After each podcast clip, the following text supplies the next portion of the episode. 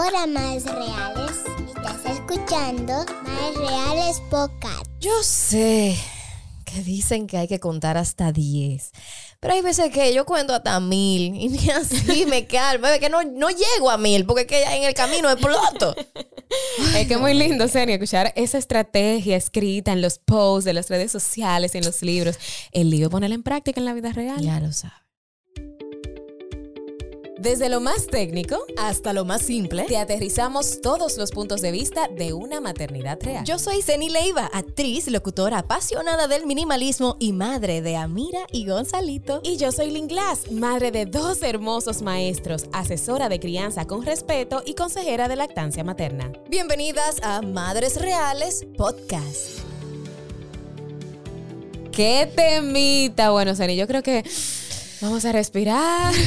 Incluso antes de arrancar a hablar. Hello, madres reales, hermosas. Sean bienvenidas a este espacio de reflexión, de empatía, de testimonios reales, información y sobre todo mucho desahogo. Seni, cuenta, cuenta todo, por favor. Pues les confieso que este tema surgió de una de las tantas notas de voz exten- ex- extensas que tenemos. El otro y yo. podcast. Ajá, nos enviamos eh, en esta semana unas cuantas notitas de voz que fácilmente se pudieron compilar para hacer este episodio. Así Sí, de sí. sencillo. Yo creo con- que tú juntabas toda la nota y ya no había y ya. y es sobre el tema de la paciencia. Mucho se habla sobre cómo enseñar a nuestros hijos a tenerla. Sí, porque queremos, Sí, sí, ¿verdad? Que ellos sean pacientes, pero poco sobre cómo podemos nosotras, las madres, gestionarla primero. Mira, cuando tú me dijiste de abordar este tema, la verdad que a mí me encantó, porque nadie puede dar lo que no tiene. O sea, yo no puedo exigirle a mi hijo un grado de paciencia que a veces yo misma no tengo. O sea, y, y bueno, uno se desespera, la maternidad no es fácil. Eh, y se habla mucho sobre, sobre este tema de la paciencia, la paciencia, la paciencia, el autocuidado sobre todo. Pero para que sepamos de antemano qué es lo que dice la Real Academia Española de la Lengua, eh, vamos a decir cuáles son sus cuatro definiciones. Paciencia, capacidad de padecer o soportar algo sin alterarse. Ajá. O sea, Ajá. que algo no suceda y que no nos alteremos al respecto. O sea, eso es paciencia. se- eso se- es.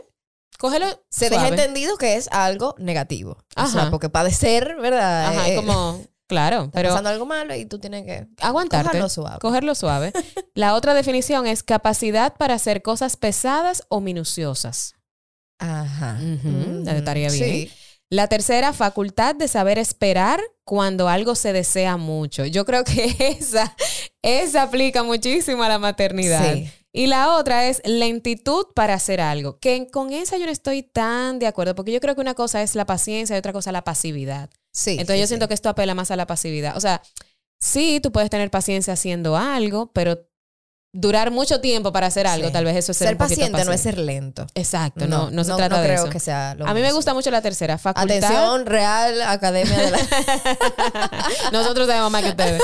Pero me gusta mucho esa facultad de saber esperar cuando algo se desea mucho. Yo creo que ese eh, desarrollar esa capacidad, eso se tiene que desarrollar. O sea, eso es lo mismo que cuando uno va al gimnasio, que uno no se come una ensalada y espera los cuadritos al otro día. Exacto. Eso se desarrolla. Y la paciencia, señores, es un recurso renovable. O sea, tú puedes, que hay muchas personas que dicen, yo soy muy impaciente, yo soy de mecha corta. Ujú, Yo y pierdo soy- fácil la paciencia. Claro, y yo te digo, yo, yo soy así o yo era así. Y, y quiero decir era porque yo he aprendido a desarrollar esa paciencia. Yo he aprendido a bajar las revoluciones, yo he aprendido incluso a hablar en un tono de voz más pausado, que antes me costaba muchísimo. Incluso yo recuerdo mucha maestría de ceremonia, que yo... O sea, yo no era paciente ni hablando, Sí, sí. empezando por ahí. Entonces, claro que sí, que eso se puede desarrollar. Sí, y, y también soy testigo de eso. Yo soy de las personas que hasta como impacientemente. o sea, de hecho, uno de los ejercicios que a mí me pusieron una vez de actuación, porque Ujú. hablaba muy rápido mientras estaba actuando, diciendo mis Ujú. líneas, eh, fue, como sabían que lo que más me gustaba a mí era comer, me dijeron, ¿tú sabes qué? Vas a empezar a comer más lento.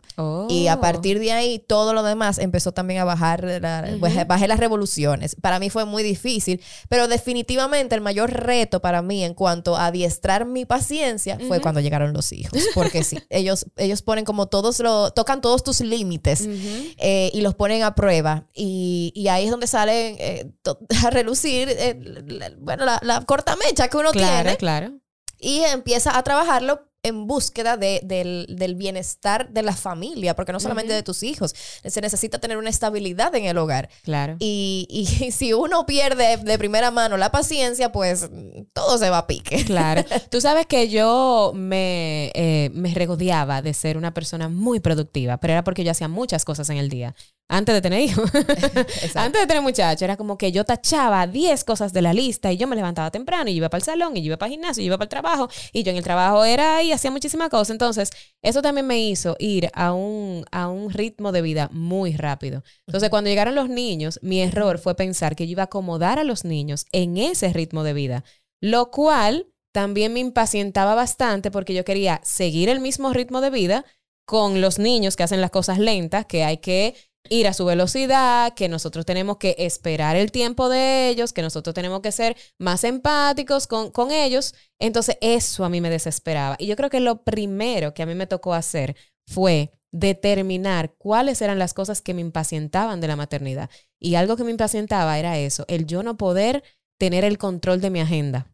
O sea, el, Sí. yo, por ejemplo, hay que llevar al niño al pediatra. Yo entendía que yo iba a llegar a mi casa, iba a cambiar el muchacho y nos íbamos para el pediatra. Ya, 10 minutos. Uno ha tenido que sanar mucho, que la agenda que uno se hace en la cabeza o en ese cuadernito que uno llama agenda, eso no se cumple 100% cuando uno tiene hijos. Es más, si algún día, un día tú lo puedes cumplir, tú celebras como que, o sea, fue tu cumpleaños. Claro. Porque es, es muy difícil eh, poder compaginar todas las cosas que uno hacía antes siendo madre. Eso no lo despinta nadie. Claro. Eh, y en mi caso, eh, aparte de no poder hacer las cosas que hacía antes, yo creo que lo que más me, me impacienta es cuando me siento desafiada. Ujú. Cuando no obedecen a, las cosas que yo digo, eh, quizás por llamarme atención, quizás porque están cansados, quizás por, por mil razones Claro. que tienen los niños para no obedecer, no precisamente porque quieran eh, molestarte adrede.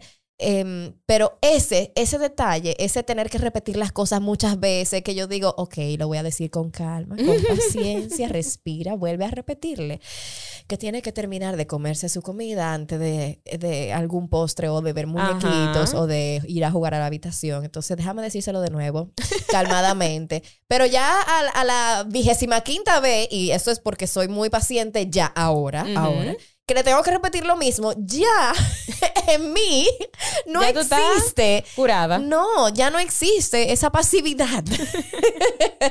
no, no está. Entonces, eso es lo que tenem- tenemos que diariamente seguir trabajando. Eh, Como tú dices, esto es un recurso renovable. Claro. Eh, se Claro, se agota, pero hay que otra vez trabajarlo. Ujú.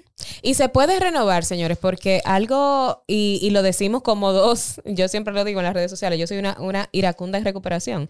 Porque sí, señores, yo estallaba mucho, así como ustedes me ven, que hago los reels y que hablo muy pausado y todo lo que ustedes quieran y quieran ser respetuosa.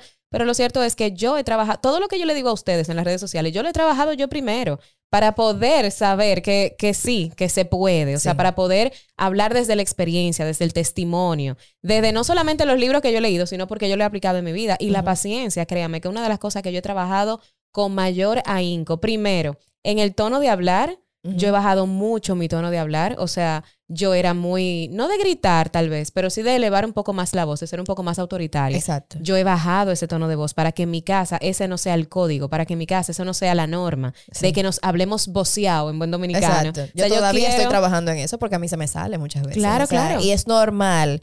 No se sientan Venimos de mal. 30 años de hablar así, eso no se cambia de la noche a la mañana. Crecimos viendo eso, crecimos viendo que autoridad o respeto es imponerse a través de alzar la voz, Así de hablar mismo. Como, eh, eh, o sea, fuerte y, y hasta de los golpes. Claro y que eso, eso es lo que estamos tratando de eliminar. Y que hay esos días, por eso nosotros relacionamos mucho la paciencia con el autocuidado. Hay muchos de esos días en que tú estás a tope, que tú tuviste un día fatal, no en tu casa, ni que tus hijos tuvieron nada que ver con eso, que a veces terminan pagando esos platos Sí. rotos.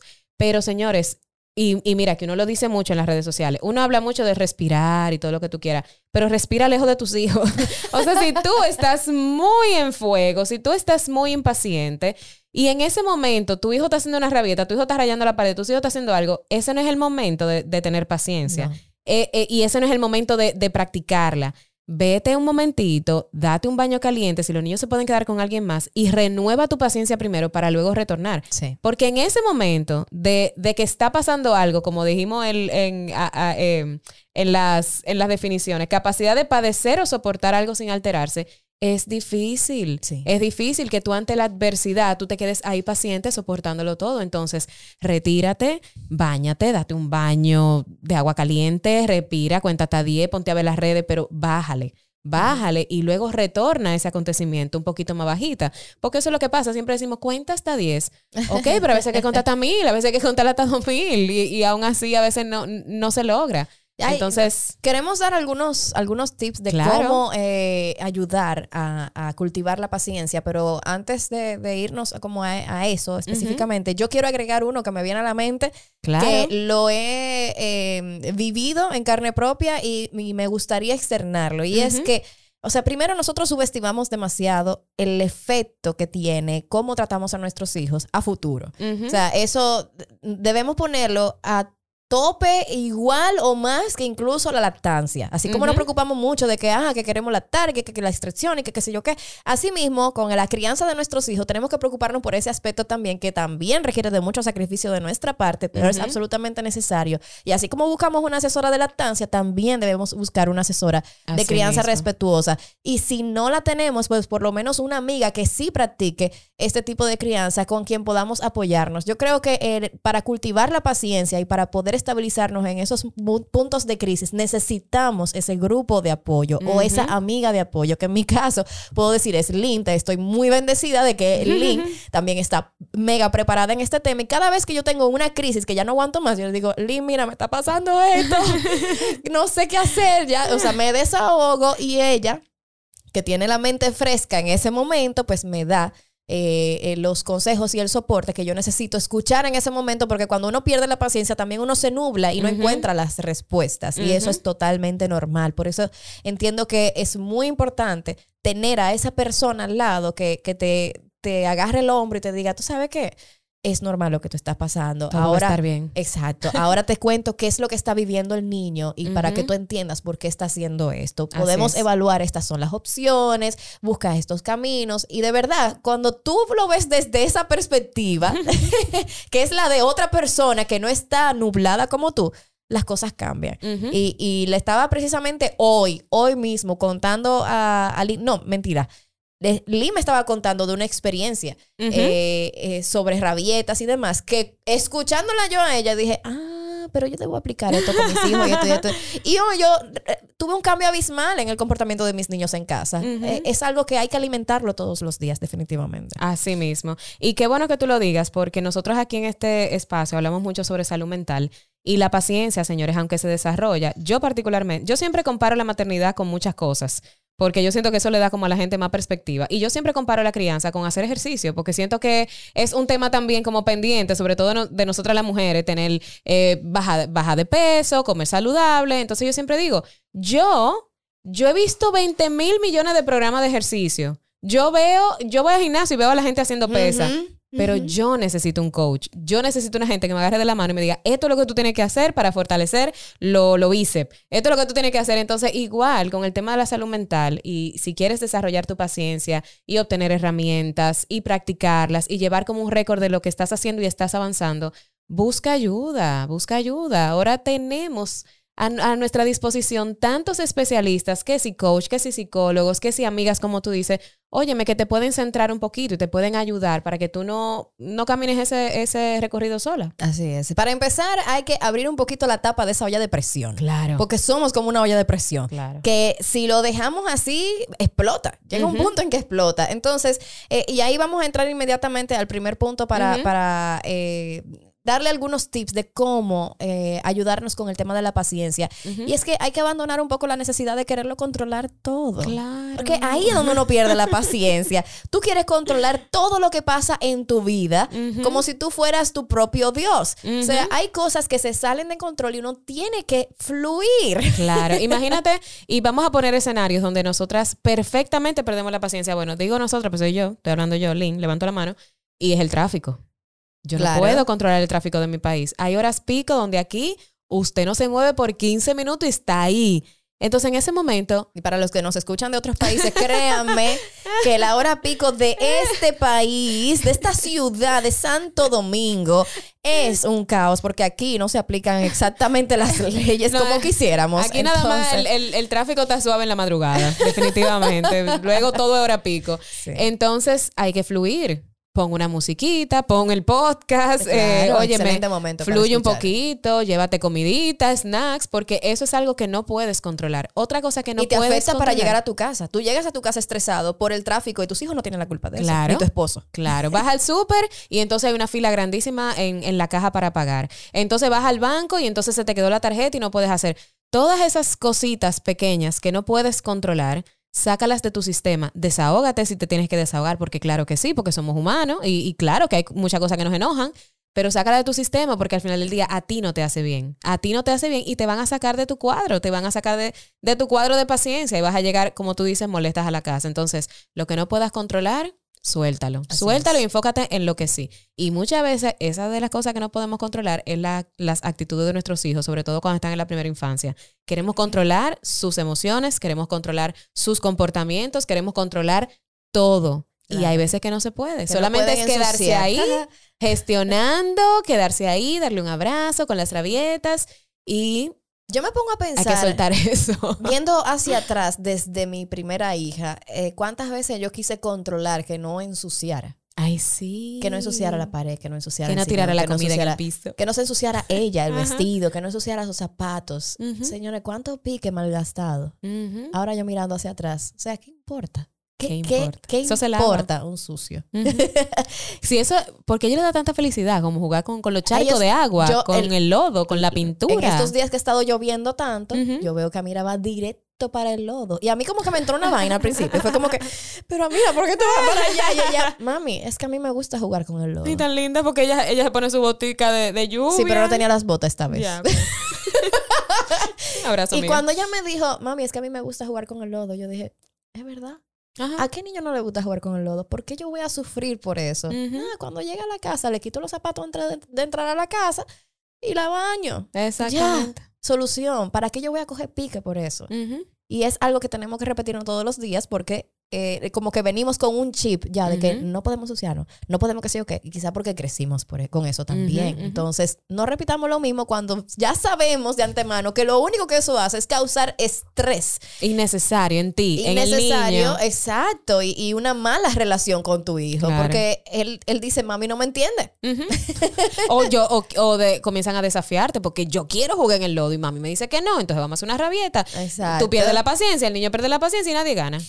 Y lo que él quería era ensuciarse. Y a eso vamos con el próximo punto. Eh, algo súper, súper importante es identificar esos pensamientos impacientes, porque hay cosas que a mí me pueden impacientar, a mí al inglés, y hay cosas que a Ceni le pueden impacientar. Por ejemplo, que si se ensucia, por poner un ejemplo, que si se ensucia la ropa, tal vez a, a ti no te moleste, pero tal vez a otra madre sí. Que el tema del tráfico, que a mí me impacienta bastante. Eh, ese tipo de cosas, pero ¿qué, qué útil sería que tú hagas una lista de aquellas cosas que realmente te impacientan? Porque si no las identificas, no las vas a poder trabajar. Entonces decimos, soy de mecha corta, soy de mecha corta, ok, pero ¿qué cosas te provocan ser mecha corta? Para entonces tú trabajar eso. Por ejemplo, cuando tú vas a hacer dieta, lo primero que te pregunta un nutriólogo es ¿cuál es tu punto débil? Que yo como demasiado. Ah, es que yo no hago ejercicio. Los es dulces. que yo no bebo agua. Son lo dulce. Entonces, el médico tiene que identificar cuál es tu punto débil para ver cómo trabaja eso contigo y todos los planes de nutrición van a ser completamente diferentes. Entonces, lo mismo con tu paciencia. Identifica, ¿es la rabieta de tu hijo lo que te impacienta? Ok, entonces voy a trabajar mi paciencia primero para entonces ver cómo gestiono esa rabieta. Ah, es el jefe cuando tengo un mal día en el trabajo. Ok, ¿qué yo puedo hacer con este trabajo? ¿Qué yo puedo hacer cuando el jefe me habla así? Entonces, comienza a identificar porque la paciencia no solamente, señores, es sobre la parte emocional. Hay una parte física, hay una parte física que sufre mucho. Cuando nosotros somos impacientes, yo particularmente sudo bastante. Como que yo me pongo sudorosa, eh, a mí las orejas se me ponen rojas. O sea, físicamente yo noto qué es lo que me saca de paciencia. Entonces, comienza a identificar eso para que lo comiences a trabajar. Porque si no lo identificas, Claro. estás trabajando a ciegas. Otro punto es ir más despacio. Ay, por favor. Va muy atado ya a lo que hemos comentado de querer tener el control de las cosas. Y como queremos tener el control, pues queremos ir rápido para poder cumplir con todo lo que quisiéramos. Pero lo cierto es que no somos máquinas, somos seres humanos. Y tenemos que ir despacio. Eso lo podemos aprender de nuestros hijos. Ay, sí. Ellos disfrutan cada momento. Ellos, Amarrarse los cordones tres horas. Sí, es- es- es- sabemos que eso es algo exagerado. Y que se paran 500 mil veces porque vieron una hormiguita y quieren, y quieren ver para dónde van y quieren construirle después una casita a la hormiguita. Y tú, loca por llegar a tiempo al pediatra. Eh, entonces, sí, eh, eh, es un encuentro bastante chocante. Pero tenemos que aprender un poco nosotros a ir más despacio, porque Claro. es que el mismo mundo en el que vivimos hoy en día, que no es el mismo de antes, nos lleva cada vez más deprisa. Claro. Y nosotros nos estamos dejando llevar más deprisa, porque no, no es una cuestión de que no se nos está obligando, aunque en algunos casos a nivel laboral sí, hasta se nos obliga a ir así de rápido. Es que nosotros como que nos adaptamos a que, o aprendimos que si no hacemos 500 mil cosas en el día, no somos suficientes. Ajá, y no somos productivos. No somos no productivos. nada. Yo te estaba contando, eh, bueno, el día que estábamos hablando sobre este tema, ayer, yo no me acuerdo, pero sé que te estaba comentando que, que uno de estos días acosté a los niños a las 9 de la noche, que no es la hora que se acueste en mi casa. En mi casa a las 8 todo el mundo está durmiendo y ya a las 9 estoy viendo Netflix y estoy bañada. Eh, pero yo terminé de trabajar a las 7 de la noche y dije, conchale, si yo a las 7 y media comienzo de que a decirle a estos niños que se tienen que bañar, que no han compartido conmigo en la tarde, se me va a desatar. Entonces dije, ¿tú sabes qué? Vamos a cogerlo más despacio. Déjame jugar un chin con ellos, déjame como, eh, tú Que hoy se sabes. acuesten más eh, tarde, Que se acuesten una hora más tarde, no importa. Se levantaron al otro día y de ya, y no pasó nada. Y un día no va a, a dañar la rutina. Entonces, yo tuve más tiempo de compartir con ellos, yo tuve más tiempo de jugar, de dedicarle tiempo de calidad, de soltar el trabajo, el celular. Y ya, y a la hora de dormir, no fue un huye-huye, no fue una lucha de poder, porque ya estuve con ellos y les dediqué ese tiempo que ellos me estaban pidiendo.